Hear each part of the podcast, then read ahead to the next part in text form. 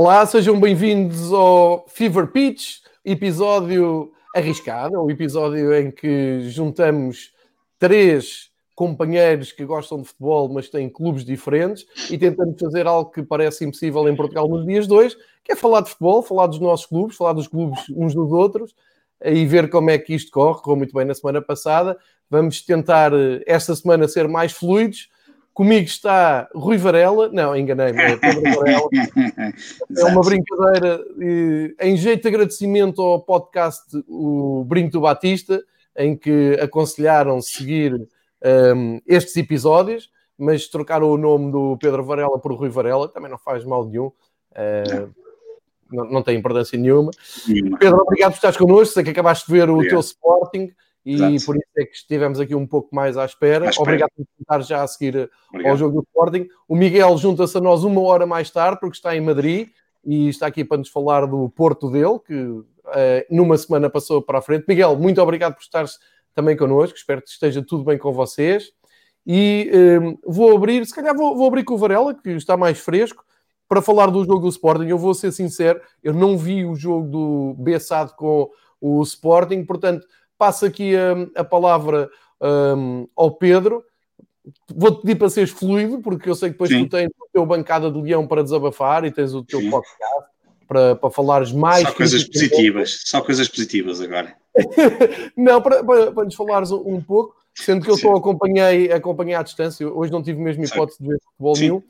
E hum, Bom, ganhou 3-1, Ruben Amorim continua lançado, bem ou mal está a ganhar, continua a lançar miúdos, Matia foi alvo de homenagem. Pedro, podes começar por... Muito rapidamente ganhamos, que acaba por ser o mais importante e, não, e, e acho que é isso que... É isso que Bruno, que, agora ia chamar Bruno Amorim, que Ruben Amorim acabou por trazer. Eu acho que o facto mais empolgante e mais interessante que está a acontecer neste Sporting desde que regressou a competição é Giovanni, é Giovanni, quer dizer, volta a marcar mais dois golos, o primeiro em grande estilo, o segundo num penalti. Um, como alguém dizia com piada, esperemos é que ele não marque só de estados vazios, senão isso é um problema para a próxima temporada. um, alguém o Sporting ia ganhar porque sem Sportinguistas torna tudo muito mais fácil. Exatamente, e, é algo que está-se a notar, que realmente eh, a coisa está a fluir muito melhor sem, sem os tradicionais assobios e a contestação é natural, mas era porque não jogávamos absolutamente nada, agora jogamos um bocadinho melhor. Eu não, também não acho que estamos a jogar num. Estás entusiasmado? Estás entusiasmado? Não, não, não, não, não, não, não, não, não, não, entusiasmado no sentido em que, pelo menos, há ali alguns aspectos do Ruben Amorim que parecem importantes e que estão a acontecer desde, e que também estão a ser acompanhados por, pelas renovações que vão ser feitas. Ainda ontem mais um, jovem jogador, o Tiago Tomás, e portanto acho que essa onda das renovações, agora, nós claramente, aliás, bastou as substituições que ele fez na segunda parte para mostrar perdoem-me a expressão, o entulho que nós lá temos, não é? Quando metes Ilori, Borja, Camacho, pá, claramente aquilo não serve para um clube que queira lutar pelo título, ou pelo menos lutar pelas, pelas posições mais importantes, que diria que são sempre as duas primeiras, quanto mais seja para dar acesso à Liga dos Campeões. Agora, estamos a jogar melhor, estamos a ganhar. Ruben Amorim continua a sua, a sua, a sua senda vitoriosa e, e, até vinha já do Braga, que ele ainda, não, ele, aliás, eu acho que ele ainda não perdeu como treinador principal. Um, no campeonato, não. No campeonato, não, exatamente. E, um, pronto, isso, isso está a ser positivo. Um, e pronto, e, e olha, não, não, quer dizer, não, não, dá para ficar muito entusiasmado, porque tu não ficas entusiasmado é. quando estás, vou ficar entusiasmado quando estás a 14 pontos do segundo lugar. É, não dá para ficar assim entusiasmado. Mas com a vitória vai encurtar ou neste momento estão a 14 pontos do segundo lugar? É que... eu não, eu não, eu, sabes que eu, eu, eu, nem sei, mas, não, mas estás preocupado, é? Eu não parece, isso, isso é uma preocupação que não existe. Nós estamos a 12 não pontos. Viste os últimos jogos do Benfica? Epá, sim, vi, mas, mas está bem, 12, são 12 pontos. Em, ah, seis jogos, em seis jogos, quer dizer, você tem que perder 4. Ah, ok. Não vou dizer que não tinha a sua piada ir à luz na última jornada disputar o segundo lugar com o Benfica, não mas acho que isso é uma coisa completamente um, surreal. Não, claro acho que, é. que, o mais importante é o que há de acontecer uh, pré-temporada, que tu também acho que vamos falar sobre isso, a abertura que se estima sim, sim. entre agosto e outubro, e aí é que o Sporting terá que fazer muito mais. Uh, para já é curto, é óbvio que a equipa não, não quer dizer, se calhar se estivesse a jogar assim e o Porto e o Benfica também continuassem assim desde o início da época, se calhar estávamos nós a disputar, mas, a disputar mas também o título, mas isso estamos nivelados por baixo. Desculpa de interromper, mas eu, eu, eu, estava a fazer a ponto para o próximo ano, uh, porque é assim, não vai haver muito tempo entre esta temporada e a próxima, pelo que eu já percebi. Sim. E se isto for um projeto de continuação, de, de, não sei se diz continuação ou continuidade. Continuidade, é continuidade. continuidade. Estou cansado, peço desculpa. Uh, se se quer ali com umas contratações cirúrgicas, não sei até que ponto é que o Sporting também tem esse poder de, de ir ao mercado ou não, uh, se calhar é um projeto interessante para o próximo ano, ou não estás para aí, não, não, não estás muito confiante? Eu só, eu só vou falar de coisas positivas, João, como eu tinha dito, e portanto okay, vou falar do Giovanni, porque acho isso muito, epá, pode acontecer, eu gostava que acontecesse, como é óbvio, mas não é o que tem acontecido, e portanto a experiência diz-nos que nestes últimos dois anos não é isso que tem acontecido. Se acontecer, se a mudança de treinador trouxer aqui algo de novo e que é evidente que nós vamos precisar de fazer duas ou três contratações cirúrgicas. Agora, como tudo, já falamos até no programa passado, fazer contratações cirúrgicas não é coisa propriamente, não é como ir à sala de operações e fazeres uma operação cirúrgica que não pode falhar, essa está ali, uh, contratações pois, cirúrgicas. Que é uma lotaria, especialmente o Sporting que tem muitas dificuldades ao nível do scouting, que tem falhado muitas, muitas contratações, que tem sido uma confusão, e certamente nós vamos arranjar mais qualquer problema durante os meses de agosto e setembro. O Universo Uninos estará cá para arranjar mais qualquer coisa que, que seja necessário para nós marcarmos mais cinco assembleias. Olha, eu, eu, eu uma das, das, coisas que acho curiosa desta, desta conversa a três é perceber o que é que o rival acha do outro clube porque acho que temos ambiente para, para falar disso e por isso, uh, bem-vindo Miguel, e vou-te perguntar como é, como é que estás a ver este, este Sporting, embora tu tenhas-me dito que és muito cético deste regresso do, do futebol, mas de qualquer maneira és um adepto atento e tens seguido, como é que estás a ver eh, a evolução deste Sporting, nomeadamente do, do Ruben Amorim, Miguel? Em primeiro lugar, deixa-me fazer um parênteses e dar-te os parabéns pela camisola que levas hoje, pelo título do pool que já era merecido, já o ano passado devia ter acontecido e, e este ano é bem merecido. E eu, como somos rivais, não é só em Portugal, mas na Premier também, venho com a é verdade. Man United. Bem bonita. Oferecida, bem oferecida pelo, pelo meu irmão portista Jorge Bertocchini, da, da Culpa é do Cavani, que é, juntamente com o Jorge Vassal e com, com o Sr. Silva, são provavelmente os melhores representantes a falar do Porto nestas coisas de, de podcasts. E à beira deles eu sou um anão. Relativamente ao, ao Ruben Amorim, acho que é um treinador com um potencial muito grande, uh, mas no contexto tão pobre do futebol português é muito difícil avaliar. A mim faz-me lembrar muito quando apareceu o Mourinho, uh, o difícil que era entender se ele era realmente bom ou se hum. o futebol português da altura, que também não estava a viver propriamente o seu melhor momento, no início dos 2000, uh, eh, custou entender um pouco o impacto. E, e o, o Porto fez bem na altura foi contratar o Mourinho em, em janeiro, fevereiro, porque permitiu-lhe ter esse trabalho que está a ter agora o Ruben Amorim, fazer os descartes, ver com quem é que ele podia contar, um pouco desenhar eh, alvos futuros, só que a situação do Porto, a nível económico, não era a do Sporting agora. Uh, eu, obviamente, este futebol para mim, que não é futebol, porque para mim futebol sem nós, sem os adeptos, não, não existe, é, é, como se fosse Aquela, tenho aquela sensação quando vejo estes jogos de, de, bancadas vazias, que é quando nós nos juntamos com os amigos, alugamos um campo e vamos jogar. Eh, a sensação que me transmite é isso. E o futebol, se fosse assim, nunca teria sido o que foi na história da humanidade dos últimos 150 anos, quase já. Mas vendo um pouco os resumos, sobretudo, e vendo o Sporting jogar, eu não aprecio uma melhora tão significativa do Sporting. Vejo uma equipa descomplexada, uma equipa que sabe que não tem nada a perder e, portanto, joga com outra atitude. Sem pressão, uh, não é? Sem pressão. E, e, e, vejo, sobretudo, um campeonato tão atípico que, que, os jogos que o Sporting tem também não têm sido jogos a discutir quase praticamente nada. Então são equipas que também uh, têm a situação mais ou menos definida, ou pelo menos não têm condições para ombrear com o Sporting vindo a menos. E, portanto, é muito difícil uh, tomar o pulso ao que significa o Sporting do Ruben Mourinho até que ele joga contra o Porto, contra o Benfica ou contra o Braga. Uh, são situações que a Liga Portuguesa não nos permite fazer essa baliza. E, e, e faz um pouco a ponte também com, com o teu Benfica. O ano passado eu li e reli até exaustão que o Lage podia ser o novo Mourinho, o novo melhor treinador português da sua geração e, e, agora é contestado por qualquer adepto benfiquista que está completamente atónito com a situação que tem vivido. Porque Exato. provavelmente a vara de medir do ano passado permitiu criar essa falsa ilusão que o futebol português origina. Os adeptos do Porto, também muitos deles no primeiro ano, Sérgio Conceição campeão nacional, de repente parecia que estava ali um treinador da casa, com um estilo, com uma atitude, e tem sido completamente a descer nas últimas duas temporadas, eh, vai piorando a qualidade de jogo e vai piorando a forma como ele lidera a sua equipa. Portanto, afinal, o que é que nós podemos pedir aos treinadores portugueses nas nossas equipas? na Europa que mostrem o que valem, porque é lá onde estão realmente os rivais que nos permitem medir. Quando o Ruben Amorim for à Europa, quando o Ruben Amorim estiver a disputar com as europeias e, e, tiver uma equipa já à sua imagem, então falamos sobre o que é que ele vale. Até agora, simplesmente, os sportistas desfrutem das vitórias, não tem muito sentido, mas sempre é melhor ganhar confiança positiva claro. e nós ficaremos pendentes a ver o que é que o próximo ano nos espera, no caso do Sporting na Europa League. Eu vou pegar neste gancho para dizer sobre o Ruben Amorim, eu gostei imenso do trabalho que ele fez no, no, no Braga, eh, principalmente nos Jogos de Campeonato. Um, acho que o Ruben Amorim está numa fase em que tudo lhe sai bem, em que tudo corre bem. Uh, mesmo, repito, não vi o jogo de hoje, mas pelo, pelo que estava a ler de notificações e alguns amigos meus que me estavam a fazer chegar, o Sporting não estava a jogar assim um futebol tão espetacular para chegar a, ali à vitória fácil, mas a verdade é que o Ruben tem tido muito isso, tem tido a estrelinha naquela altura certa bem, e no Braga ganhou ao Porto, ganhou ao Sporting, ganhou ao Benfica, portanto ele está a construir ali um caminho interessante. No Sporting está numa fase boa, num ciclo bom, isso também, nós sabemos que isso também acontece no futebol, quando estás por cima as coisas correm bem. E uh, estou contigo, Miguel, e estou contigo, Pedro. Vamos esperar para ver quando.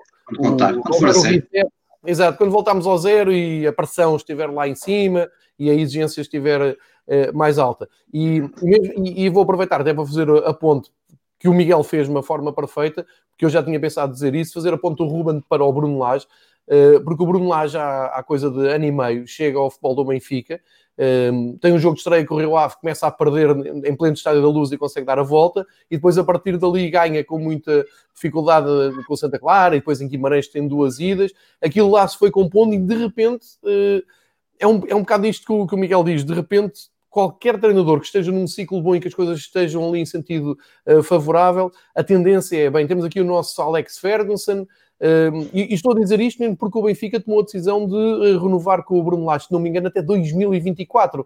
Portanto, na altura em que renova, tem claramente a ideia, ok, nós temos aqui treinador com um projeto a 3, 4 anos, Uh, e por isso vamos embora. E na altura em que o Benfica renova, ninguém uh, diz que é uma loucura, nem por aí além. Ninguém contestou? Ninguém, não, é, é evidente, toda a gente concordava.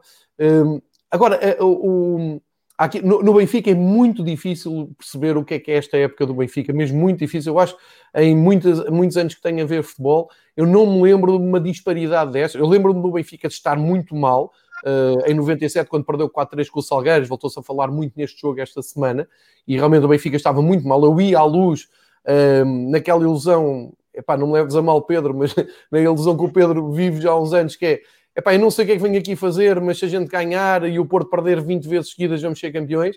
Uh, mas isso era um ciclo negativo, um ciclo de 8, 9, 10 anos. Este ano não, este ano o Benfica teve com 7 pontos de avanço, a seguir a perder ao, ao Porto reagiu e ganhou, ganhou, ganhou. Eu lembro de fazer os programas de, de segunda-feira na segunda bola com o Walter Helder Conduto na BTV e todas as semanas batíamos recordes de golos, de invencibilidade, de percentagem de vitórias. Pai, é incrível. E na mesma temporada, parece que não, mas estamos na mesma temporada e o reverso da, da, da moeda. Nunca tinha visto. De, de repente não ganha jogo nenhum. Em 10 jogos.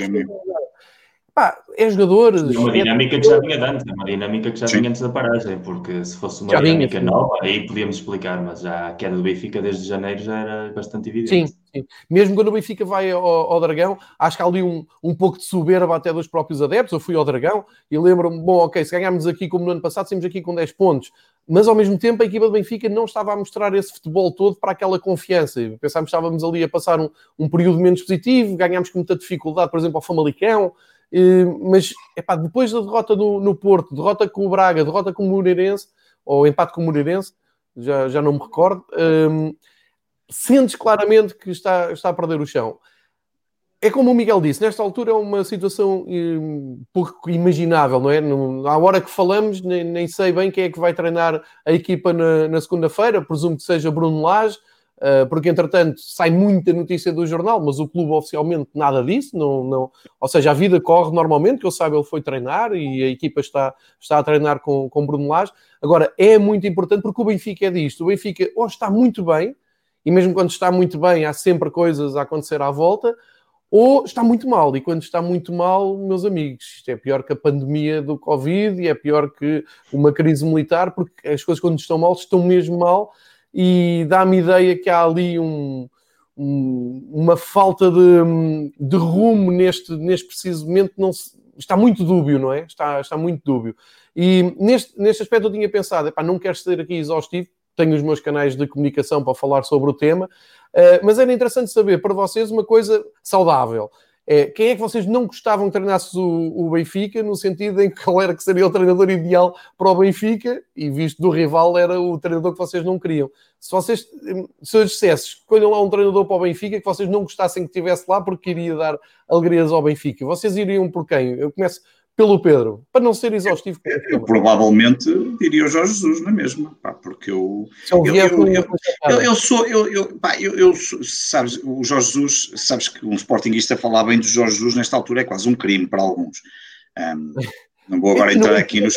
Há muitas Sim, mas no Benfica, eh, ok, há ali aquela saída, mas no nosso mete outros, outros assuntos que não estão bem explicados e às vezes. Mas eu continuo na minha, eu, eu, tu já me conheces há muitos anos, João, nesse aspecto, sabes muito bem que eu sempre apreciei Jorge Jesus. Até, aliás, o Jorge uhum. Jesus foi treinador do Vitória, o Guimarães, quando eu era eu cheguei a ser sócio, quando trabalhei sete anos em Guimarães, tornei-me sócio do Vitória um, para acompanhar os jogos e portanto eu sempre fui muito, sempre muito gostei da forma como ele subiu na vida, enquanto treinador, enquanto, enquanto uma série de processos que melhorou, um, nas vitórias que conquistou, Pá, claro que tem aquele, quando, como quando nós sabemos, quando ele foi para o Sporting, quando se compra Jorge Jesus ou se assina com Jorge Jesus, traz o pacote completo, e portanto traz o que é de bom e traz o que é de mau, já sabemos disso.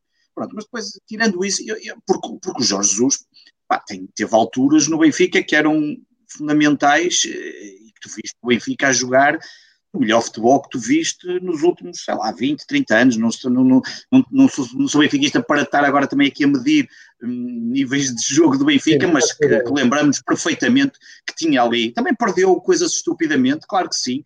e, e, e reparem, chegou ao Sporting e não foi campeão por um, aquele ponto que diferenciou entre os dois numa época também a todos os níveis, aliás, num campeonato que acabou por ser bastante interessante essa luta e que, que foi que, foi, que transformou o Sporting. Portanto, eu diria, talvez esses jogadores, ah, assim, que me recordo, talvez desse, não, não estou a ver assim ninguém que, que dissesse. O que eu acho que o Benfica, porque, porque uh, talvez as pessoas falam do Marco Silva, epá, eu sinceramente, o Marco Silva tem algumas dúvidas. Ele deu uma taça ao Sporting, um, teve ali alguns problemas que agora não, não interessa referir, com o presidente e aquela coisa que todos nós sabemos, entre, entre fato treinos e processos com 400 páginas e um, essas tangas todas, mas, mas, mas é um também é um treinador que também é muito ajudado pela imprensa. Tem uma impre... há, tre... há, treinadores que são muito bem vistos na imprensa, e ele era, e isso para nós na altura também era importante, um, mas eu diria que talvez Jorge Jesus, dos que me esteja assim a recordar, talvez esse, certo. o que, que eu acharia. Miguel, tu? Eu não sou, nunca fui muito fã de Jorge Jesus, uh, sobretudo da sua maneira como ele vê o futebol. Não quer dizer que não tenha muita competência, mas não, choca um pouco a minha maneira de ver. Mas eu não tinha problemas com o Jorge Jesus voltar ao Benfica, porque o grande problema do Benfica, agora mesmo, mais do que se é o Bruno Lage ou é o treinador que vier a seguir, eu acho que é mesmo a política desportiva do Benfica, o desinvestimento brutal do Benfica nos últimos cinco anos é, é, basta ver o nível dos orçamentos que têm sido aplicados, a forma como o Benfica tem entendido uh, a quem apostar. Uh, seguramente tanto o Rui Vitória como o Bruno Lage são treinadores muito inferiores ao que era o nível que provavelmente o Benfica exigiria aos seus treinadores há uns anos para cá. Aliás, eu até acho que na primeira etapa do mandato do Luís Filipe Vieira, os treinadores que ele escolheu eram muito superiores ao que acabou de escolher agora. Estamos a falar de Kika Sanchez Flores, estamos a falar de Ronald Koeman. Eu acho que tinham perfis muito mais uh, à altura do Benfica, dos pergaminhos do Benfica, do que tanto o Vitória como o Lages. O que passa é que este desinvestimento que o Benfica tem feito, esta aposta no Seixal, esta, este plantel com, com muitas incógnitas a nível dos jogadores, eu acho que encaixa muito pouco com o perfil de Jesus, que é um treinador que gosta ah, de jogadores feitos. Claro. É um treinador que gosta de um plantel que está programado para ganhar já. E foi o plantel que ele encontrou quando chegou ao Benfica, porque o plantel que ele encontrou é um plantel bastante bom, é um plantel que se vai melhorando nesses primeiros anos, eh, com compras muito inteligentes, e isso permitiu ao Jorge Jesus trabalhar desde o primeiro momento com uma matéria-prima muito positiva. Ele não ia encontrar isso agora no Benfica, ele agora ia encontrar perfis de jogador, que é precisamente aquilo que lhe mais custa trabalhar. E, portanto, eu sei que é um cenário altamente improvável porque o, o clubismo dele é muito grande, mas eu, o treinador que eu não gostaria de ver agora no Benfica, seria o Vitor Pereira porque o Vitor Pereira é um treinador que tem um método tático brutal, uh, que trabalha muito bem de trás para a frente. Portanto, para um clube grande, eh, dominar a zona defensiva é fundamental para ser competitivo sempre contra, o, uhum. contra os pequenos, mas também contra os grandes. E depois o Benfica acaba sempre por ter uh, um manancial de, de, de, opções ofensivas muito boas, que resolvem por si mesmas. O trabalho ofensivo do Porto, do Vilas Boas e Vitor Pereira era mais cargo de Vilas Boas, e depois nos últimos dois anos, quando o Vitor Pereira é campeão, já se nota que há ali muito de decisões individuais mais do que trabalho do treinador. Mas a nível defensivo, aquela equipa era compacta era uma equipa muito difícil de roubar a bola, controlava os jogos do princípio ao fim. E o Benfica, com o poder que tem, com a capacidade de intimidação que tem aos rivais, sobretudo a jogar em casa e também fora em alguns sítios, consegue ter um treinador que trabalha tão bem a equipa até o último terço, depois aproveitando a qualidade que existe no plantel ou que poderia eventualmente chegar, uh, seria um rival muito mais difícil do que uma equipa treinada pelo Jorge Jesus, mas com jogadores feitos no Seixal para mim. Certo. É, excelente o vosso ponto de vista. Sim. Neste, mas neste momento, o Benfica também tem que pensar que ainda tem seis, seis cinco, seis jogos. Seis, seis jogos. É? Seis jogos. Sim, jogos é, trocar de treinador não faz sentido nenhum. Sim, pois, faz uma final da taça e por isso é que eu estou com Sim. muitas reservas em perceber uh, como é que vai ser o futuro imediato do Benfica, porque acho que qualquer treinador que, que venha uh, vai, vai fazer questão de começar na nova temporada, porque por muito bom que seja, pode uh, desgastar-se nesta reta final e principalmente na, na final da taça. Vamos ver o que acontece. Eu vou aproveitar para deixar um abraço também ao Mário Bento, que me diz boa noite, João. Um grande abraço de Liverpool e parabéns pelo canal. Portanto, eu sou um homem feliz porque estou a fazer um direto no YouTube e tenho o Mário Bento em Liverpool a falar. Espero que estejas em segurança, porque eu não gostei nada de ver aquele uh, amontoado de gente a ficar, como se não houvesse pandemia. Espero que aquilo não resulte um novo surto. Desconfio que a maior parte deles, mesmo que apanhem Covid, não querem saber, porque tiveram 30 anos à espera de serem campeões. Mas pronto, aquilo não se torna um, um hábito. E, em Portugal, quando Deve acontece... ter álcool suficiente para tirar anticorpos a qualquer bicho. Exatamente. Mas para quando, quando, for a vez de, de se fechar em Portugal, tenham um juízo, porque isto é mesmo perigoso e não, não, não se pode brincar assim com a vida. Um, Falta-nos falar do, do Porto. Eu vou, antes de passar a bola ao Miguel, faço aqui uma, uma pequena introdução. O Porto uh, aproveitou o impensável deslize do, do Benfica uh, com o Santa Clara. O futebol tem nestas coisas. O Benfica joga primeiro com o Santa Clara e o que se dizia é ah, o Benfica ganha o Santa Clara na luz e o Porto vai entrar sob pressão, é um derby. Uh, nos últimos anos tem havido algumas surpresas entre Porto e Boa Vista. Um, e realmente ao intervalo estava 0-0. Uh, inclusive eu estava ainda pronto para fazer o pós-jogo no, no Benfica e diziam-me que o Porto estava 0-0. O que aconteceu, e sem eu ter conhecimento nenhum, obviamente, interno de informações internas do Porto, mas o que aconteceu é que houve ali um abanão forte ao intervalo, o Porto veio para a segunda parte, ganhou por 4-0, passa a bola ao Miguel a perguntar, Miguel, isto foi uh, aquela chegada à frente na maratona em que tu percebes que agora já não larga a primeira posição e é mesmo para ganhar. Houve, achas que houve esse abanão? Como é que tu viste essa vitória no derby e, consequentemente, liderar o campeonato, uh, seis jogos do fim? No derby na noite de São João, ainda para mais que isto. É, é, é, primeira vez, não é? Primeira vez na história. Uma noite bem triste. O que eu mais fico do jogo é, é mesmo a liderança. A liderança de 4 pontos, que é 3 mais 1, porque realmente a qualidade do jogo continua a não, ser, a não ser muito boa. A questão é que o Porto já tinha acontecido no jogo com o Famalicão, em menor medida com o Aves, mas sobretudo com o Famalicão. Eh, é uma equipa que ataca muito e ataca mal. Ou seja, é uma equipa que gera muitas ocasiões, coloca muitas vezes a bola em zonas de finalização, mas tem muitíssimos problemas em concretizar porque a qualidade individual dos atacantes do Porto é extremamente baixa. O nível de Soares, do Marega, eh, o Abubacar quase sempre em poucas condições físicas, prejudicam mais do que dão à equipa. E o que aconteceu na segunda parte foi que por uh, artes de magia, por dinâmicas, aqueles que falham sempre acertaram. Houve uh, provavelmente as mesmas jogadas de outros jogos, desta vez a bola, a bola calhou a entrar e depois é um pouco aquela metáfora do, do catch-up, entre um, entre dois, entre três, entra-se numa dinâmica. Uh, houve também dois penaltis, que é um problema que o Porto tem tido muitíssimo esta temporada.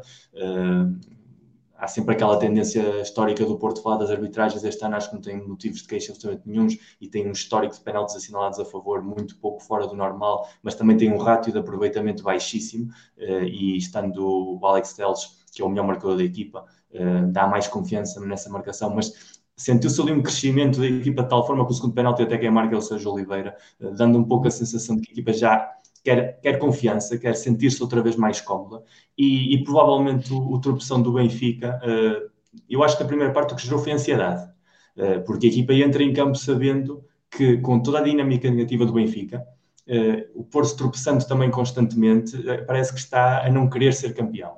E, e, basicamente a primeira parte voltou a ser um pouco a mesma narrativa. Tropeça um, o outro vai a caminho de tropeçar a seguir e aqui andamos na cepa torta. E na segunda parte eu vou ali soltar um pouco a pressão psicológica e, e finalmente aproveitar um, um tropeção do Benfica a sério uh, e finalmente criar um pouco de margem de, de segurança ainda faltam seis jogos. Há, há, jogos que o Porto tem que são, são muito complicados, sobretudo porque esta é uma equipa emocionalmente muito à medida do seu, seu treinador. O Sérgio Conceição é um treinador altamente instável a nível emocional. Já era assim como jogador, ou seja, é um perfeito reflexo do que era. Todos nós lembramos bem do que era o Sérgio jogador. E isso transmite-se muito para, para o plantel. E depois é um plantel que carece muitíssimo de liderança. A mim dá-me sempre a sensação de que há ali muito talento nos putos.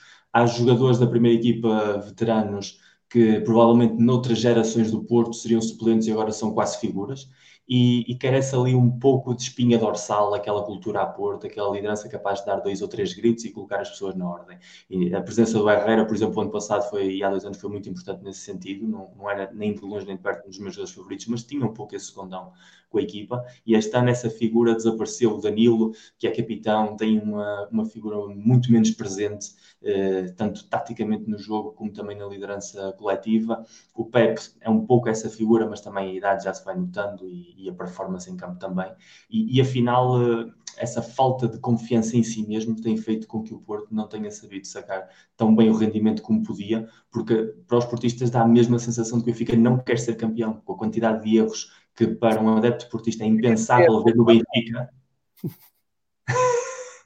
É impensável, e eu não me recordo de um ciclo, à parte de todos os registros históricos, a sensação de que vais para um jogo. Eu ia sempre como adepto do Porto para uma sensação de jogo com o Benfica, o Benfica vai ganhar este jogo, de uma maneira ou de outra, o Benfica vai ganhar. E quando perdia ou empatava, isso acontecia, mas tu ias para esse jogo, agora vais com a sensação oposta, é hoje que o Benfica perde pontos. E, e essa metamorfose emocional, eh, eu acho que aos jogadores estão muito confundidos. E são as dinâmicas do futebol, é, isso é mesmo verdade. As pessoas às vezes riem-se quando eu digo isto, mas é, é verdade. Dinâmicas de equipe, dinâmicas do próprio futebol, não é preciso andar lá dentro. Nós andamos há muitos anos a ver futebol e sabemos que é assim. Miguel, eu vou, vou aproveitar a tua deixa porque tu um, passaste aí pelo, pelos putos e para fechar este uh, separador do Porto, uh, tu destacas o Fábio Vieira e o Tomás Teves, não é? é são os miúdos que mais te dão esperança. São os últimos a chegar. Uh, no verão já tinha aparecido o Baró, já tinha aparecido o Fábio Silva, já tinha aparecido o Diogo Leite, o Diogo Costa de alguns jogos na taça. Antes, de, antes da paragem, o Vitor Ferreira estava a começar a aparecer e também, mas o, o Fábio Vieira já há muito tempo que vinha dando mostras uhum. da equipa B, equipa sub-19, e, e, neste jogo o Boa Vista esteve muito bem, uh, muitíssimo bem. E o Tomás Esteves, para mim, tem o potencial de ser o, o lateral direito titular português do futuro. É o jogador que não tinha contado até agora, porque há boa maneira do Porto, como não renovava o contrato, não jogava uma, uma política anos 80 que continua vigente, porque ele ainda há comportamentos anos 80 postos em prática. Como renovou o contrato há coisa de 15 dias, de repente passou a ser opção. O Porto que andou a cochear todo o ano na ala direita, porque andou a adaptar o Corona, ou a jogar com o Manafá, que é Sim. um dos piores locais que o Porto já teve na sua história, tendo um jogador deste Manafá, não sou um apreciador do Manafá. Uh, o, Tomás, o Tomás tem um potencial muito grande, obviamente é um puto e, e isso também se nota, mas para o, para o, bem e para o mal, mas tem já uma frieza que é, é, difícil de ver na jogabilidade deles. Agora passa como, como, muitos, precisa de provas de fogo, precisa de crescer, não se lhe pode pôr o peso do mundo em cima também. Mas eu acho que há ali, nesses dois jogadores, mais matéria-prima, e como eu tinha dito a semana passada, o Porto, não vendendo esse perfil de jogadores, tem sete ou oito potenciais titulares, ou pelo menos sete ou oito de um grupo de 15, digamos assim, de jogadores principais para plantel da próxima época, podem dar muito que falar no ano que vem. É, fazendo a, a, mesma pergunta que há pouco estava a fazer com o Varela, e, e, já que não posso fazer no Benfica, não sei qual é que vai ser o futuro imediato a nível de liderança técnica, mas consegues ver, se, o Porto for campeão, consegues imaginar mais um ano do Sérgio Conceição seguindo esta linha que tu estavas agora a traçar? Eu consigo imaginar mais um ano do Sérgio Conceição, mas não o vejo bem a traçar essa linha. o que eu vejo é o Conceição um dos problemas que eu tenho com o Sérgio Conceição é que para mim ele é um pouco o Jorge Jesus de marca branca, na maneira como ele vê o jogo a nível tático e também um pouco no estilo de liderança. Também é um treinador que gosta muito de jogadores feitos. Por exemplo, é um treinador que tem um, no central com um potencial tremendo que é o Diogo Leite e faz pressão uhum. para que se vá buscar o Marcano outra vez, que é um jogador que tinha saído a custo zero há, há dois anos e de repente volta a ser uma opção com 33 anos. Portanto, é um jogador que para ele, o pessoal da formação, é um complemento, não é a base da ideia. Agora, pela situação em que ele necessita tocar muitos jogadores, porque há muitos problemas físicos e os jogadores mais novos oferecem melhores condições físicas, provavelmente ele esteja a fazer esse aproveitamento. Agora, numa temporada começada desde zero, eu tenho muitíssimas dúvidas que a maior parte destes sejam primeiras opções, segundas okay. opções até. Portanto, eh, vejo um futuro muito bom se o treinador for outro e mais adequado ao perfil de os poder desenvolver. Com este Queres treinador. Avançar um nome, Queres, avançar um nome, queres avançar algum nome que gostasses de ver? Acho muito difícil a volta do Vitor Pereira, mas eu acho que o Vitor Pereira era um daqueles treinadores que, que podia funcionar. Mas tendo, tendo, em conta a forma feia como saiu do clube, sendo campeão, mas sabendo já que estava despedido há, há coisa de um mês, eh, antes do. Eu sempre disse, há muitos anos, e no início, a maior parte dos esportistas que iam em cima, e agora muitos vão percebendo porquê. Eu sempre disse que o gol do Kelvin foi das piores coisas que aconteceu ao Porto nesta década, porque uhum. criou uma cultura de arrogância, de que Sim. podiam com tudo. Até ganham pé de um, de um suplente. Fez, fez, fez baixar o guarda muitíssimo nos anos a seguir. E, e um dos grandes prejudicados foi Vitor um dos grandes prejudicados foi, foi Vitor Pereira, que era um treinador muito competente, mas que naquela época se pensava que se podia sempre buscar mais, e o Pinto Costa tinha um pouco essa teoria de qualquer treinador era campeão no Porto, porque a estrutura era que quem ganhava realmente, depois viu-se que efetivamente não era assim. E, e, portanto, agora eh, eu acho que, sabendo que o Presidente vai ficar até o final do mandato, ou até o final da vida, o que chegar primeiro, eh, ele vai querer treinadores que lhe deem confiança. E, e vai sempre procurar perfis mais parecidos ao Sérgio Conceição do que perfis que sejam de risco. Porque, no fundo, eh, o treinador do Porto agora também é para, para o Presidente uma espécie de escudo se há críticas, se há problemas com os sócios, okay, com os adeptos, vai dirigido ao treinador, não vai dirigido à direção. Eu acho que passa um pouco também convosco a mesma filosofia. O Luís Oliveira sempre foi um aprendiz de Pinto da Costa, desde o Alverca. E eu acho que ele tem um pouco uma ideia muito parecida. O treinador não ser um perfil forte, mas ser alguém que seja o escudo, que as pessoas não estejam tão focadas na minha gestão, mas que se entretenham em criticar o, o treinador. E, portanto, para isso eu prefiro, preciso de um treinador cuja ideia de jogo não seja radical, que seja alguém que se possa ser perfeitamente atacável e, e, daí vejo que este perfil de treinador Lages Conceição assente mais nos projetos desportivos que têm as nossas respectivas SATs do que propriamente trazer treinadores de níveis que se calhar era o que o nosso futebol precisava. Ok. Regressar o Cruzeiro ao Porto.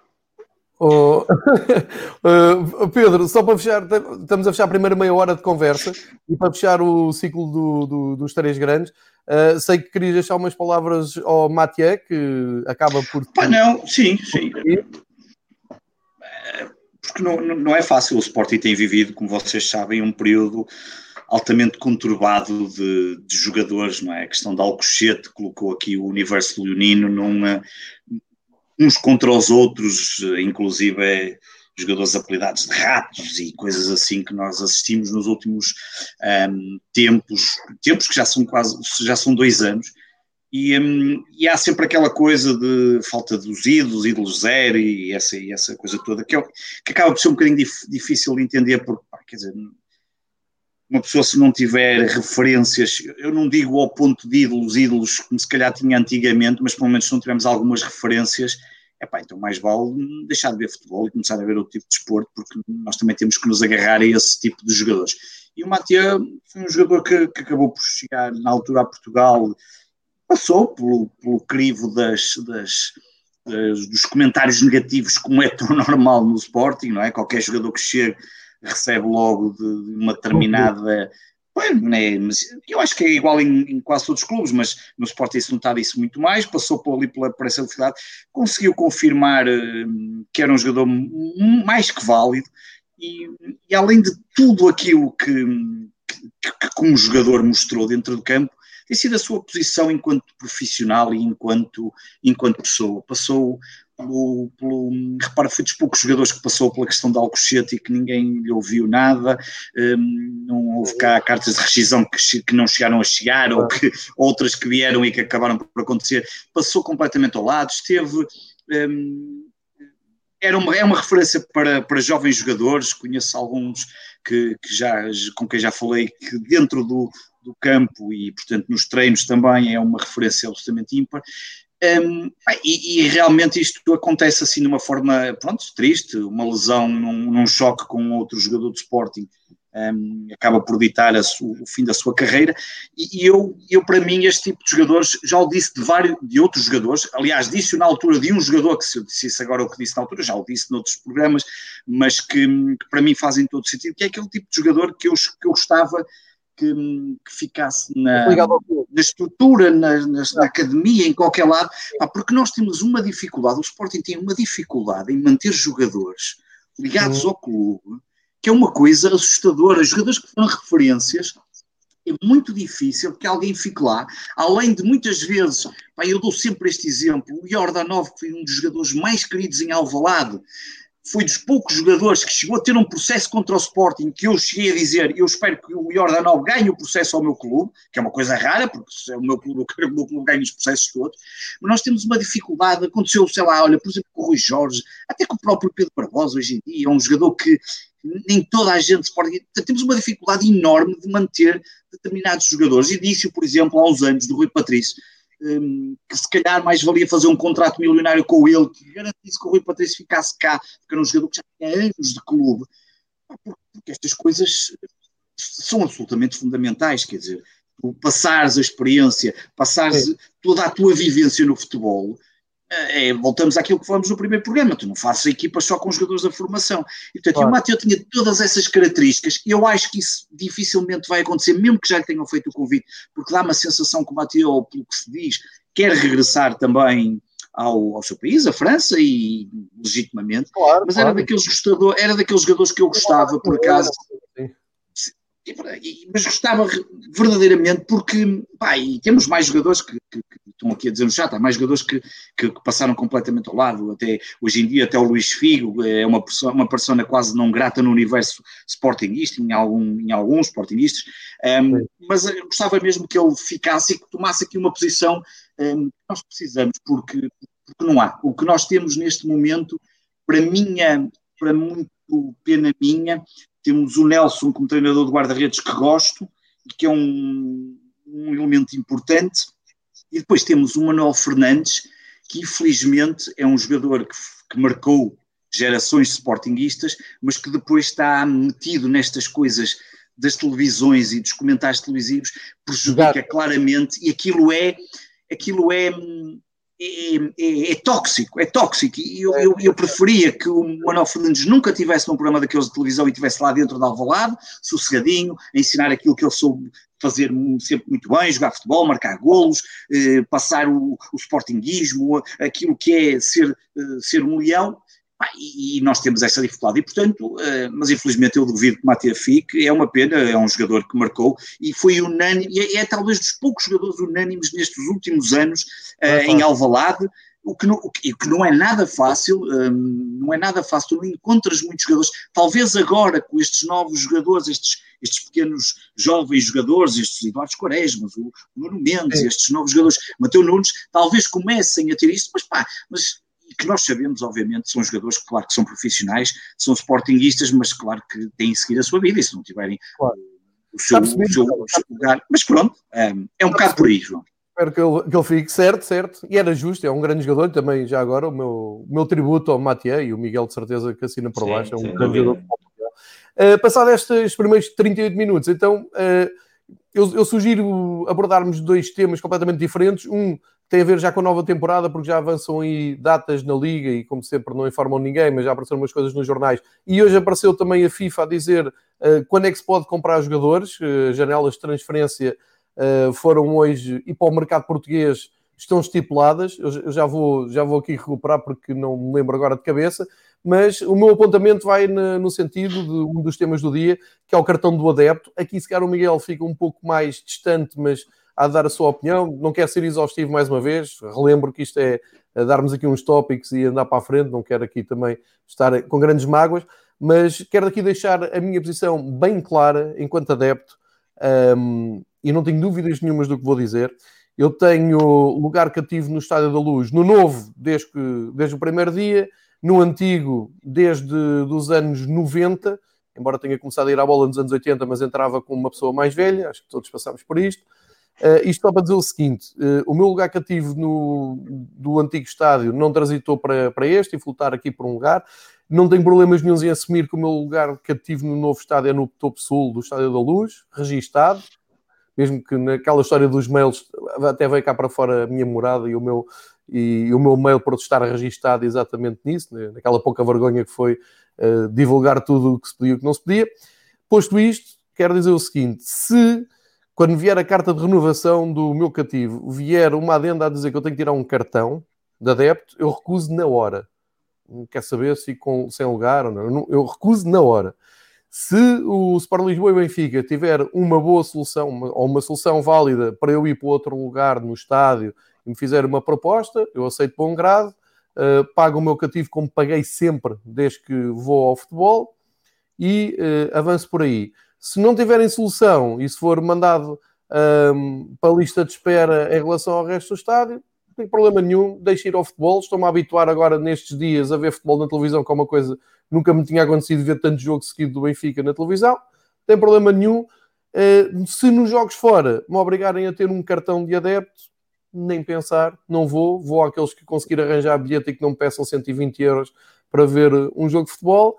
E esta minha. Epá, depois podia estar aqui o resto da noite a explicar, mas isto é a minha posição, uh, porque recuso-me a achar que é assim que se resolve, seja que problema for, uh, em que modalidade for. Eu tenho um cartão de cidadão, eu tenho um cartão de sócio, eu tenho um Red Pass, os meus dados estão disponíveis para toda a gente. Hoje, com o cartão de cidadão, toda a gente acede à minha vida e não uh, admito que o futebol seja um veículo para uh, voltarmos muitos anos atrás e andar aqui com um rótulo na testa a dizer hooligan, arruaceiro, criminoso, que é assim que os adeptos de futebol em Portugal são vistos e os adeptos de futebol em Portugal não são isso. Há uma minoria que sim, senhor, mas a grande maioria, onde eu pertenço e dos meus amigos com quem vou, um, não, não, não aceito isso. E posto isto, vocês dizem, pá, e vais deixar de ir à bola ao fim de 40 anos? Se tiver que ser, dou os meus parabéns a todos os envolvidos, porque já há muito pouca gente que, que faça da sua vida e da su, das suas prioridades de vida ir ao futebol. Largar a família, uh, deixar o, a vida profissional para segundo plano, e isto, entenda-se, dentro do nível de responsabilidade possível, uh, o dinheiro que se gasta, uh, não ir a aniversários da mãe, do pai, da mulher, da sogra, por aí fora. Uh, e portanto vão conseguir tirar esse pessoal do futebol. Pá, por mim, palmas, parabéns, não tem problema nenhum, vejo o futebol em casa, é a minha opinião, desculpem-me estar a esticar este bocadinho, não quero ocupar o resto, de, vamos ter para aí mais 20 minutos de programa, mas passo a palavra ao Pedro Varela eh, e depois peço também ao Miguel um comentário, embora o Miguel esteja a ver isto ao longe. Sim, três coisas que queria só dizer, João, em relação a isso, um, completamente de acordo em relação ao que tu estás a dizer.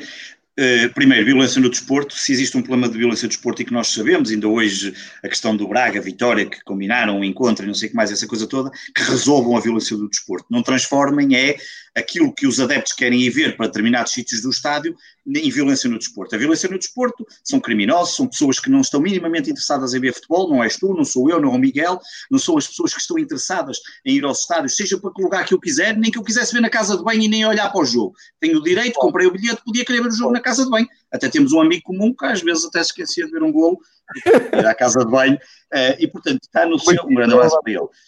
E, e, portanto, eh, é um problema completamente diferente, porque as pessoas têm a tendência de juntar as duas coisas e achar, e normalmente quem junta, é, e quem junta normalmente são aqueles que dizem que as claques é que é o problema e que são os bandidos e são todos iguais, ou aqueles que vêm em casa, que não vão aos estádios e, portanto, não sabem o que passam um adepto comum que vai ao estádio. E este ano eu passei por muitos problemas já à conta daquilo que o presidente do Sporting fez. Depois, a segunda, o cartão é o Tiago Marques no Twitter utilizou uma expressão, qualquer coisa do género, a estrela da vida do século XXI, e houve inclusive outra pessoa que disse, que eu não me recordo agora o nome, mas é um tweet que está a ser muito retweetado, que compara os dados que pedem para o cartão, deste no, este novo cartão, e a licença de porte-arma em Portugal. É assustador. Portanto, chegamos ao ponto em que para nós irmos ver um jogo de futebol, e é que tu falas numa coisa muito importante, João. Eu se quiser ir ao Dragão, e vou dar aqui o Dragão, que é o estádio mais próximo aqui da minha casa, tirando os de Gaia, eu se quiser ir ao Dragão ver o Sporting, pelo que eu percebi, como nós temos que ir para a gaiola, não é? Para a gaiola, vão, podem obrigar a ter esse cartão, significa duas coisas. Tens de ter o cartão para ir ver o jogo, e muitas vezes nós vamos ver o jogo para aquele sítio porque gostamos. Por exemplo, eu gosto, eu gosto de estar em pé, é um sítio que me sinto bem, gosto de estar a cantar, gosto de estar a apoio. É, é a minha forma de ver o jogo, muitas vezes até arrasto outras pessoas para, comigo. E depois tem outra questão: não podes levar pessoas com menos de 16 anos. Significa que eu, por exemplo, não podia levar o meu filho. Não é que ele goste muito de futebol, mas não podia levar. É uma coisa que não faz sentido. Isto não faz sentido. O Sérgio Ingrácia usou essa expressão de não poder levar o filho. De levar o meu filho a conhecer a bancada que me acolheu. Não vai ser possível porque isso é uma coisa. É impensável. Isso é um ultraje, quer dizer, isto é só mesmo. Só, só pessoas só, só, só, só estão a pensar de uma forma de quem não passa por, por todas as situações que se vive no futebol. E depois a terceira, eu acho que não há outra forma de lutar contra isto. E a lutar contra isto é os adeptos de todos os clubes, obviamente, esquecerem por um bocadinho uh, a rivalidade nos campos e lutar contra um decreto-lei que não faz sentido, que pode, que, que, tem que ser combatido, não pode passar a prática, até porque aquilo seria para 2021, 2022.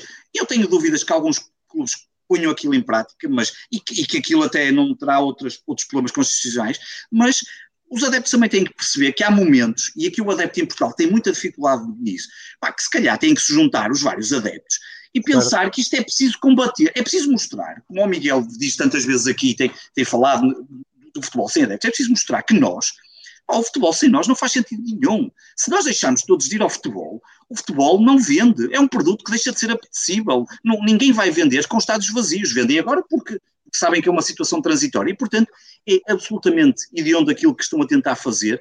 Combatam as soluções da violência no desporto, sim, sem dúvida. Agora, não queiram eh, sonegar o meu lugar, o meu direito a ir ver para o lado, seja dos grupos organizados, seja o que for, e obriguem-me aqui a andar com um cartão que tem uma quantidade de dados absolutamente eh, estúpida, que não faz sentido nenhum. Vou passar ao Miguel. Miguel, como é que tu vês isto um pouco mais à distância? Porque suponho que nem tens lugar cativo no, no Dragão pela Chelsea. Não sei se tens ou não tens, mas como é que tu vês? É interessante a tua, a tua opinião. Não tenho, não tenho, mas a empatia é total porque eu tive, eu vivo em Madrid há 14 anos, desde 2006.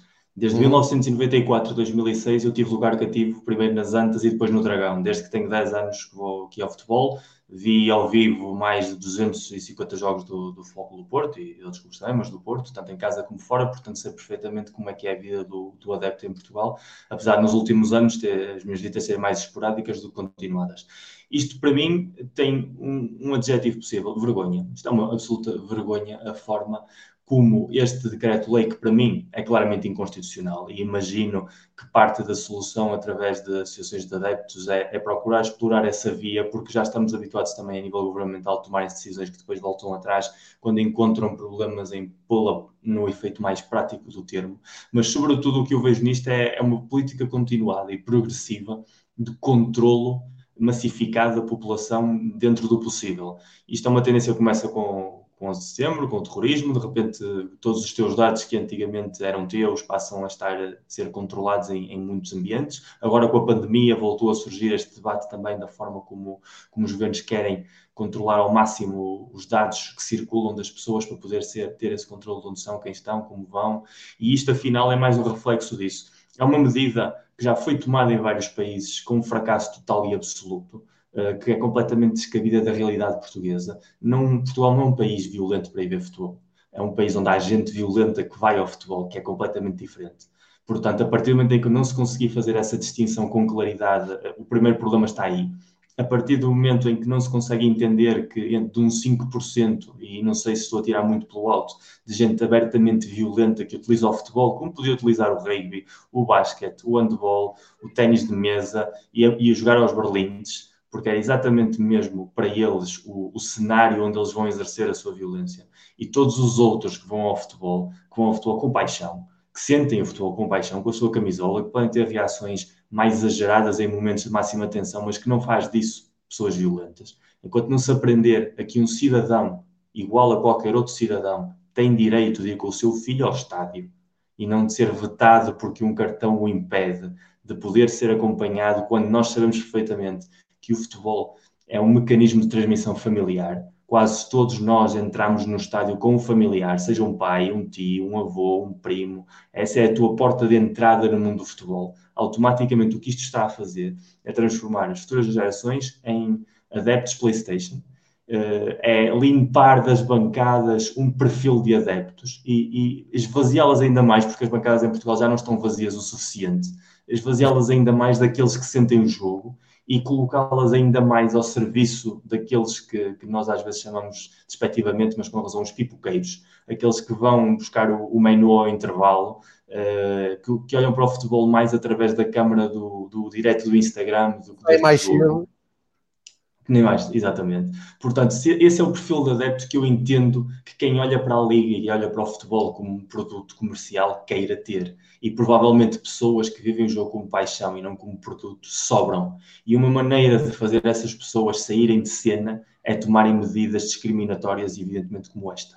Agora, como diz bem o Pedro, é um momento-chave, provavelmente, no, no adepto português comum seja portista, benfiquista, sportinguista, bovesteiro, vimaranense, bracarense, de começarem a entender que há, há batalhas que só se ganham juntos.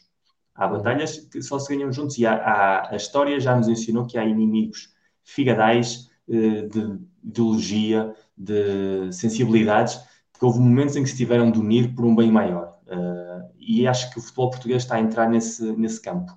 O campo de que se as pessoas nos distintos clubes não entendem que isto é um ataque a todos, unilateral e sem piedade, e que se não tomarem ações em conjunto vão acabar por sair derrotados. Enquanto isso não suceder, o problema vai ser ainda maior. Se houver essa união, tendo em conta provavelmente a inconstitucionalidade sequer do decreto, eu acredito que nem sequer venha a ser posto em prática ou que dure muito pouco tempo, porque é mais uma lei uh, feita para jogar no limite e ver até onde é que se pode estirar a corda no limite. E cabe a nós adeptos, e sobretudo aos vocês que estão aí, de traçar a linha e dizer daqui não passamos. E para que as pessoas entendam que há coisas que pura e simplesmente não se podem impor de livre vontade. Excelente, Miguel. Excelente, Pedro, também. Obrigado pela, pela vossa uh, opinião. Acho que isto é um tema e se nós continuarmos esta brincadeira, acho que vamos ter que voltar a falar nisto. Mas hoje queria deixar aqui claramente as nossas posições, porque acho que interessam, porque acho que bem ou mal somos eh, adeptos apaixonados pelo, pelo jogo Uh, nestes cerca de 10 minutos que nos uh, restam, vamos tentar fazer isto de uma maneira equilibrada. Uh, eu, eu, proponho que olhemos já para a nova época, porque estamos aqui na reta final do, do, campeonato e já há datas a aparecerem. Eu vou partilhar para quem está em direto no YouTube ou para quem vier ver o episódio depois no YouTube. Aqui um quadro que se vai ver muito mal porque as letras são muito pequeninas, mas eu vou ler aqui no original. Isto é um quadro que a FIFA publicou hoje, em que diz qual é que é a data de início das transferências no futebol feminino e masculino, eh, dividido por vários países. E aqui eh, apanhei a letra P, e na letra P, Portugal, cá está, começa no dia 3 de agosto e fecha no dia 25 de outubro. Depois, inverno, no mercado inverno abre a 5 de janeiro, fecha a 4 de fevereiro. Aqui estamos todos a contar que a vida aqui já esteja eh, mais normalizado ou mais perto do normal. Portanto, aqui a grande um, novidade para este ano é 3 de agosto, 25 de agosto, sendo que pelo meio um, há de arrancar pelo menos a pré-época, uh, isto enquanto estamos uh, em plena hum, Final Four da, ou Final Eight da, da Champions League e da Liga Europa. Uh, como é que vocês veem o arranque da, da nova temporada, estes timings? sendo que eu vou deixar aqui só a minha opinião, eu tenho muitas dúvidas com o intervalo entre, em Portugal, termina a Taça de Portugal, uh, ainda não sabe onde é que vai, vai ser jogado, mas termina a Taça de Portugal, os jogadores entram de férias, umas férias muito curtas, que eu suponho que seja, sei lá, uma, duas semanas. duas semanas máximo, talvez. Semanas, porque os jogadores estiveram parados uh, normalmente uns três meses e, portanto, para um, para um descanso até mental, para fazer o reset e essas coisas todas que é importante na competição, uh, e depois regressarem, e portanto aqui estamos a falar uh, agosto, não é? Estamos a falar meios de agosto, mais coisa, menos coisa, para uma pré-época, sei lá, de 20 dias, 30 dias, não sei, mas encurtava para 20 dias, e entretanto começar o campeonato. Segundo ali, não sei se apanharam essa notícia, um, seria para, para o campeonato português da Primeira Liga começar a seguir ao da Segunda Liga, porque os da Segunda Liga estão parados há mais tempo, e uma vez não vai haver alargamento, não vai haver ajustes, não vai haver nada, estamos a falar exatamente dos mesmos formatos deste ano, uh, e portanto não sei, isto em termos de calendário, uh, como é que vai correr. Eu acho que quanto mais tempo, ou, ou por outra, peço, peço desculpa, quanto menos tempo estivermos parados, melhor, porque já bastou o tempo que tivemos parados agora forçosamente. Isto, se o panorama do Covid e essas coisas todas, como sabemos, ajudar. Eu sou defensor de que quanto mais depressa se resolver o início do campeonato e estabelecer os calendários e resolvendo também a vida dos adeptos, porque há muitos adeptos como eu e se calhar como o Pedro que têm o seu lugar cativo e nem sei com esta história do cartão se vamos ter direito a lugar cativo ou não. Portanto, deixo aqui a minha, se calhar um bocado pessimista, mas estou a ver isto um pouco embrulhado. Como é que estás a ver, Pedro? Olha, por acaso eu pensava que ia ser mais curto o mercado de transferências, talvez hum, não a pensar em nós, claro que o mercado de transferências é pensado em todos os campeonatos e obviamente claro. em todas as transferências que os grandes clubes irão fazer e, e, toda a movimentação de dinheiro que irá acontecer, apesar de, de, de de toda a situação um bocadinho mais fragilizada e que nós já no programa passado falamos até do, da transferência que aconteceu e que os valores poderão estar a, a cair, parece-me que será inevitável. Eu gostava... Dois meses, não é Pedro? Estamos a falar de dois meses de mercado aberto. Sim, é, eu, eu, eu, pensei que na altura, eh, já que há uns tempos quando falei, não aqui, mas no, no meu podcast, eh, acharia que pensei qualquer coisa como um mês e hum, para rapidamente a coisa ficar fechada e as pessoas voltarem, porque porque o que, que eu assim gostava é, é aquilo que estás a dizer, é, é, as equipas voltarem, é, quer dizer, eh, faz aqui uma pausa, um, essa pausa não tem que ser, é uma pausa curta, o mercado de transferências ficaria aberto um pouco mais, obviamente, geravam-se as transferências que fossem necessárias e, e o campeonato arrancaria, um, e gostava muito, porque a Liga teve tanto tempo fechada, e eu gostava que eles tivessem afinado os algoritmos, que aquelas mentes brilhantes tivessem afinado os algoritmos e que quando o campeonato começasse tivéssemos o calendário todo. Era um sonho absolutamente espantoso. Acho deve ser uma coisa tão complicada, deve ser tão complicado fazer calendários, não, quer dizer, eu não, eu não, eu não imagino aquilo, deve ser uma complicação, enfim, é, é ridículo, mas, mas gostava que já ficasse tudo definido, porque como tu dizes bem, as pessoas brincam muito com esse, acham que, as, que, nós brincamos com as questões do, do, calendário e tu falaste disso, mas é um ponto só que um, é, um à partezinho, mas é, é, é, fundamental quando tu pensas em deslocações às ilhas, quando tu pensas, quando tu olhas logo e vais ver qualquer um de nós faz, se calhar nos aniversários da, da, mulher, nos aniversários dos casamentos, dos namoros, não sei o que, não sei o que mais, aquela coisa toda, isso é tudo verdade. Portanto, eu achava que o mercado fosse um bocadinho mais curto, fechasse o mais rapidamente possível para as equipas se focarem, ah, houve tempo, acho que também houve trabalho que pudessem ter feito e saber quem são os jogadores que querem atacar, faziam os negócios, um, que eu diria que serão menos, vai-se movimentar menos dinheiro, dadas as circunstâncias, e arrancávamos logo para a nova época. Isso tudo, como tu dizes, uh, desde que o, o, a pandemia, o Covid, uh, continuasse. Até porque o mercado de, de, de de, de, inverno depois vai ser mais ou menos o tempo que, que, costuma ser, o tal mês, mas eu acho que quanto mais depressa fechássemos isso e avançássemos logo para a nova época, melhor um, do que estarmos aqui agora com estes três meses, entramos em 25 de outubro, imaginemos que o campeonato, eu nem sei, mas ainda não há uma... Quando é que iria começar o campeonato nacional? Vocês têm ideia? Estavas a dizer que seria mais ou menos que é a mesma coisa? Setembro. Setembro. Setembro, setembro, quer dizer, vai estar um mês um mês e meio ou quase até o final de outubro pá, aberto, que é sempre um problema até para os clubes e, e pá, um treinador nem sabe muito bem. Enfim, há ali, colocam-se muitas incógnitas, não é? A estatística até nos diz que os maiores negócios fazem ali na reta final do mercado. Na reta final, exatamente. E, e até para um treinador é muito mais complexo, não é? Um treinador de um clube que está mais exposto a, a transferências. No meu caso, do Sporting já não haverá tanto problema, porque nós já vendemos tudo, não temos mais ninguém para vender, só vendemos os mastros do estádio. Mas, mas, mas para um treinador que, que tenha. Um, que tenha uh, o seu clube mais exposto, claro, mas até é muito mais complicado, é muito mais tarde, a preparação mexe com tudo e, portanto, eu, eu esperava um bocadinho mais, mais cedo.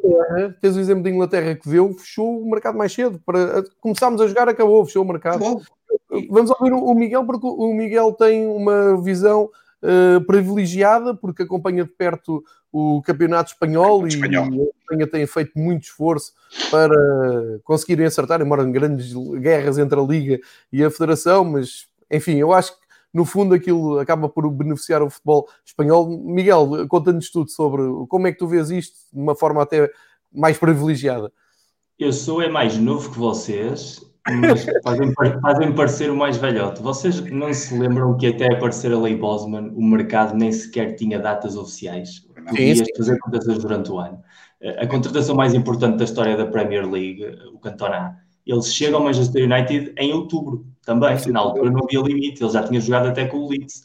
Portanto, Sim. Não, é, o que se vai ver este verão, no fundo, foi uma coisa que passou para aí durante 70 ou 80 anos do futebol.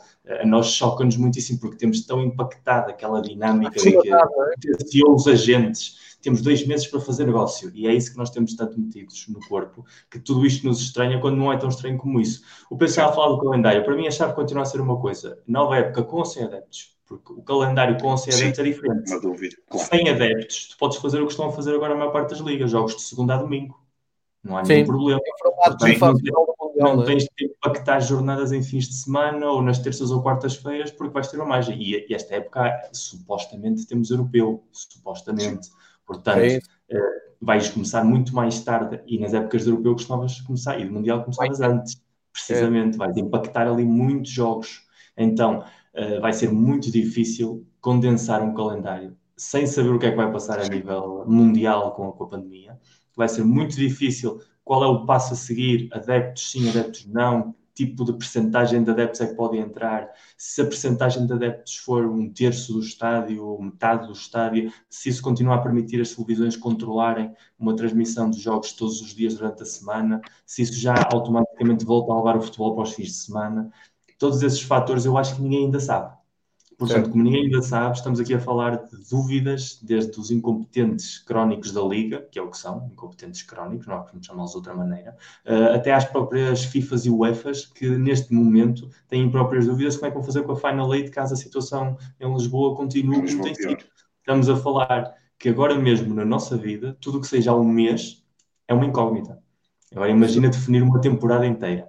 Uh, a jogar a temporada, obviamente, acabar esta, duas, três semanas, reset, começar outra vez. O que é que isso nos vai trazer? Dinâmicas muito parecidas às que estamos a ter agora, tanto para o positivo como para o negativo, porque não vai haver tempo para desconectar. Mas qual é o problema? Por exemplo, clubes como o Sporting têm uma situação definida, clubes como o Porto e o Benfica não. Quem for à Liga dos Campeões de apuramento direto tem um orçamento, quem não for tem outro. Portanto, isso também condiciona muitíssimo a preparação. E isso está a acontecer em todas as ligas. Todos aqueles que vão acabar em finais de julho estamos a falar de Itália, estamos a falar de Inglaterra, estamos a falar de Espanha, eh, todas as definições das posições do UEFA que vão ditar realmente, porque é o que realmente acontece, ditaminam o orçamento da temporada seguinte, até finais de julho não vão estar. Portanto, estamos a falar de que apesar do mercado estar aberto até outubro, os clubes realmente só vão saber como é que podem trabalhar a partir de agosto. E aqueles que estiverem a fazer a Final Eight da Champions, nem sequer isso, porque não é a mesma coisa o Atalanta chegar a uma final da Champions, com todo o prémio que isso significa, e era do que ser eliminado, que era lindo, do que ser eliminado nos quartos de final, que, que é um valor completamente diferente. Portanto, há tantíssimos fatores que este é provavelmente o ano mais estranho da história do futebol mundial, sem dúvida nenhuma.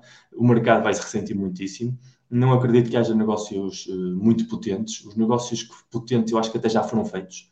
Mesmo que não tenham sido anunciados, já devem estar apalavrados. Uh, caso do Timo Werner é um exemplo, mas antes já tinha acontecido também o Zicek, do, do Ajax para o Chelsea também, uh, o caso do Trincão para o Barcelona, por exemplo. Ou seja, há vários o Arthur e o Pianini. Agora, que é, que, é um, que é um negócio de contabilidade financeira, basicamente. Igual, a ser que não estão a, não estão a preparar. Portanto, eu imagino que tanto Porto, Benfica e Sporting já tenham a sua lista de alvos preferenciais e, e sobretudo, no caso dos jogadores com um custo financeiro baixo ou, ou dos jogadores que vêm da mão de um agente, a situação esteja mais ou menos controlada. Uh, o facto de não haver a certeza de quem é o treinador também é outro ponto de interrogação, porque não é a mesma coisa tu mudaste de treinador agora e teres duas semanas de pré-época e começares a época a competir, não dá tempo para nenhum treinador impor as suas ideias. Portanto, uh, se o Benfica mudar de treinador ou o Porto e tiverem três semanas de férias, o treinador não conhece os jogadores em três semanas, já não há digressões, já não, é, já não vai ver estágios de pré-época no estrangeiro, vai tudo para a Serra da Estrela ou para os Jerez, outra vez correr para a praia de, de Mira. Portanto, são, são tantas incógnitas que eu acho que, que vamos é. falar disto mais à frente, quando já tivermos um pouco mais de certezas. E agora mesmo a situação é. Responde-se facilmente com não faça mais mínima ideia. Exato. só, só, acrescentar que também li nessa notícia que a taça da Liga estava em cima da mesa, embora com um formato diferente, e portanto nós falámos aqui da taça da Liga do, na, na, na, semana passada e dissemos que é uma competição que podia fazer sentido se correspondesse a algumas características. Acho que nada disso vai acontecer. Vão meter a taça da Liga para continuar naquela feira de vaidades, mas vamos ver, é como o Miguel diz. Ponto de interrogação. Nós três, durante a semana, tínhamos uh, conversado e combinado fazer isto num formato à, à volta de uma hora, passámos 5 minutos, não me choca, Sim. acho que ficou bem. bem. Não queremos também estar a chatear ninguém. E, portanto, resta-me agradecer aos dois. Acho que está a correr bem, acho que podemos marcar encontro para daqui a oito dias para voltarmos cá e fazermos mais um balanço da jornada e olharmos sempre para a frente, sempre neste ritmo. Acho que está, está a correr muito bem. Agradecer a quem apareceu aqui no YouTube, ainda apareceram aqui umas dezenas de pessoas e foram deixando aqui alguns comentários. Agradecer quem for ouvir depois no, no podcast e um, passo a palavra ao Pedro e ao Miguel para se despedirem. Despeço-me já eu agradecendo aos dois um, aceitarem embarcar nesta, nesta aventura. Um, olha, uh, dizer ao Miguel que já regressou o Futebalia, só para ele saber. Um, Aleluia. Acabei de ver há bocado aqui no Twitter a retweetarem, portanto ficas a saber. Portanto, vai lá rápido, Miguel, vai lá rápido. Um, e eu, eu também, eu, eu continuo a achar que é um bom formato para nós repetirmos, até porque, porque tu, tu dizes, fazes muitos comentários nos teus canais do, do Benfica, eu faço nos do Sport e o Miguel nos do Porto. Aqui eh, começamos a ver as coisas também de outra forma e, e debatemos Temos assuntos. Falar dos clubes dos outros que é. Que é... Sim, e, e, falamos de outros assuntos que habitualmente não se fala quando estamos tão a debater um clube, o seu clube. E, portanto, para mim, enquanto vocês quiserem continuar com este formato, eu também cá continuarei. Um, e Até pronto, dizer. É e dizer e dar, deixar duas, pelo menos duas recomendações uh, de esportes no mundo da Netflix, que estreou agora, de esportes no mundo da Netflix, que tem a ver com chama-se Esportes do Mundo, um, em que a visão, exatamente, esportes do mundo. É uma série que estreou da Netflix que são desportos que movem paixões. E não sei quê. Ah, não, são desportos que movem paixões, eh, não sei que desportos é que lá estão escolhidos, um, ainda não vi, não, não sei se será o Berlim, mas, mas tem de, de, algumas pessoas que já, que já ouvi aqui a falar na, da série diz que está bastante interessante, pelo menos alguns episódios, vou dar uma vista de olhos nisso. E a outra, eh, um livro que até chegamos a falar, que eu gostava, que pelos vistos até vai ter remessa para Portugal, que é o Clube Empresa do Irlanda Simões, um, que é um tema, a mim pessoalmente, que eu gosto sempre muito de, de, analisar e que tem a ver com a passagem dos 30 anos da passagem das da criação das sociedades anónimas e, e há ali um capítulo até dedicado ao futebol português, o livro é brasileiro, e portanto fico essas minhas duas recomendações e, e cá estaremos na próxima sexta-feira. Vou espreitar isso no Netflix só, só para ver. Antes de passar ao Miguel, e como tínhamos esquecido e tínhamos combinado isto, minha sugestão, sugestão de leitura desta semana, Panenka, grande revista feita ali onde o Miguel. Uh, não, não é feita ali porque tu estás em Madrid, eles são de Barcelona. Barcelona, uh, sim. Panenka, vou aqui aproximar porque não, não A Panenka, número 88, tem uma reportagem incrível sobre um dos melhores clubes do mundo, o Liverpool, campeão inglês. Deixo aqui, estou até a tapar a cara porque isto assim até fica mais bonito. Uh, pá, para quem quiser, comprem online no site da, da Panenka. Esta edição vale muito a pena, com o Liverpool campeão. Passa a palavra ao Miguel para a despedida. Desculpem esta grande, Grande revista, grandes amigos, já tive a sorte de lá escrever e essa, essa edição é mesmo muito boa. E eu faço minhas as palavras vossas, do, tuas e do Pedro. Para mim, este formato é para manter, porque eu acho que é um espaço saudável. Faz parte da minha filosofia de ver o futebol, sobretudo nos últimos anos da distância, que eu acho que há, aqui, há coisas que nos unem mais do que aquelas que nos separam. Por muito que, que amemos muito as nossas cores, acho que o que amamos mais profundamente é o jogo e o que o jogo gera, e acho que isso nos une muitíssimo. E depois, por homenagem ao, ao Liverpool, por muito que, que, me custa, realmente não, porque fiquei bastante contente que tivessem ganho finalmente. Ah, trouxe, trouxe, trouxe, dois livros que, que, são dedicados ao clube. Um deles é este, o The Anatomy of Liverpool. É uma coleção do Jonathan Wilson, uma ideia que eu queria queria implementar em Portugal se algum dia encontrar uma editora. Ele tem este livro, tanto com o Liverpool como o Manchester United, como com a seleção inglesa. Uh, a ideia do livro é selecionar 10 jogos da história de um clube, ou da seleção neste caso, de, desde o início até o momento presente, e contar a história desse clube através desses 10 jogos, sejam vitórias ou derrotas ou empates. Okay. E, e, com o caso do Anatomy of Liverpool, é um jogo que realmente explora, é um livro que explora perfeitamente esses jogos, esses momentos chaves Boa, e, boa. e, essa dinâmica. E depois um dos meus livros preferidos também, é mais famoso o The Damned United, do David Peace, mas este Red or Dead, que é outro livro do mesmo estilo, dedicado ao Bill Shankly, eh, é uma biografia ficcionada, tal como o Damned United é uma biografia ficcionada do Brian Clough, daqueles Exato. 44 dias em Leeds. É um filme. E, e depois deu o filme. O Red or Dead faz o mesmo, mas com o Bill Shankly com a história dele como jogador primeiro e depois como treinador do Liverpool, uh, ficcionando a, a, personagem dele de uma maneira exagerada até se calhar de uma certa maneira, mas tendo em conta a importância do Shankly na história do pool e na história do futebol mundial em geral, acho que é um livro perfeito para ler na ressaca deste, deste título. Epá, se quiseres ajuda nessa aventura de trazer a anatomia dos clubes portugueses com 10 jogos, se quiseres no Benfica, alinho nisso, vamos a isso. Temos que falar nisso mais vezes. Um, então, olha, é uma ótima maneira de nos despedirmos. Passámos aqui 10 minutos, uma hora, não choca ninguém. Um, olha, falaste no Bill Shankly, vou, vou terminar não com a frase mítica do Bill Shankly do futebol. É, é, é mais. Um, o futebol não é um jogo de vida ou morte, é mais, é mais do que isso eh, eu tenho um, um, exemplo depois de uma derrota europeia do Benfica, eh, não fui eu que vivi, mas contaram-me isto que é muito bom, que é alguém se levanta num silêncio de horas, mórbido, depois no regresso para Portugal, depois da, da derrota europeia, eh, que diz algo como, epá, há coisas mais importantes na vida que o Benfica. E volta ao silêncio e a mesma pessoa disse assim: agora não me lembro de nenhuma, mas há. Meus amigos, até para a semana. Muito até para a semana. Um abraço. Conseguiu aturar esta horinha. Fiquem bem, protejam-se. Conto com vocês para a semana. Obrigado, bom fim de semana. Obrigado, bom fim de semana.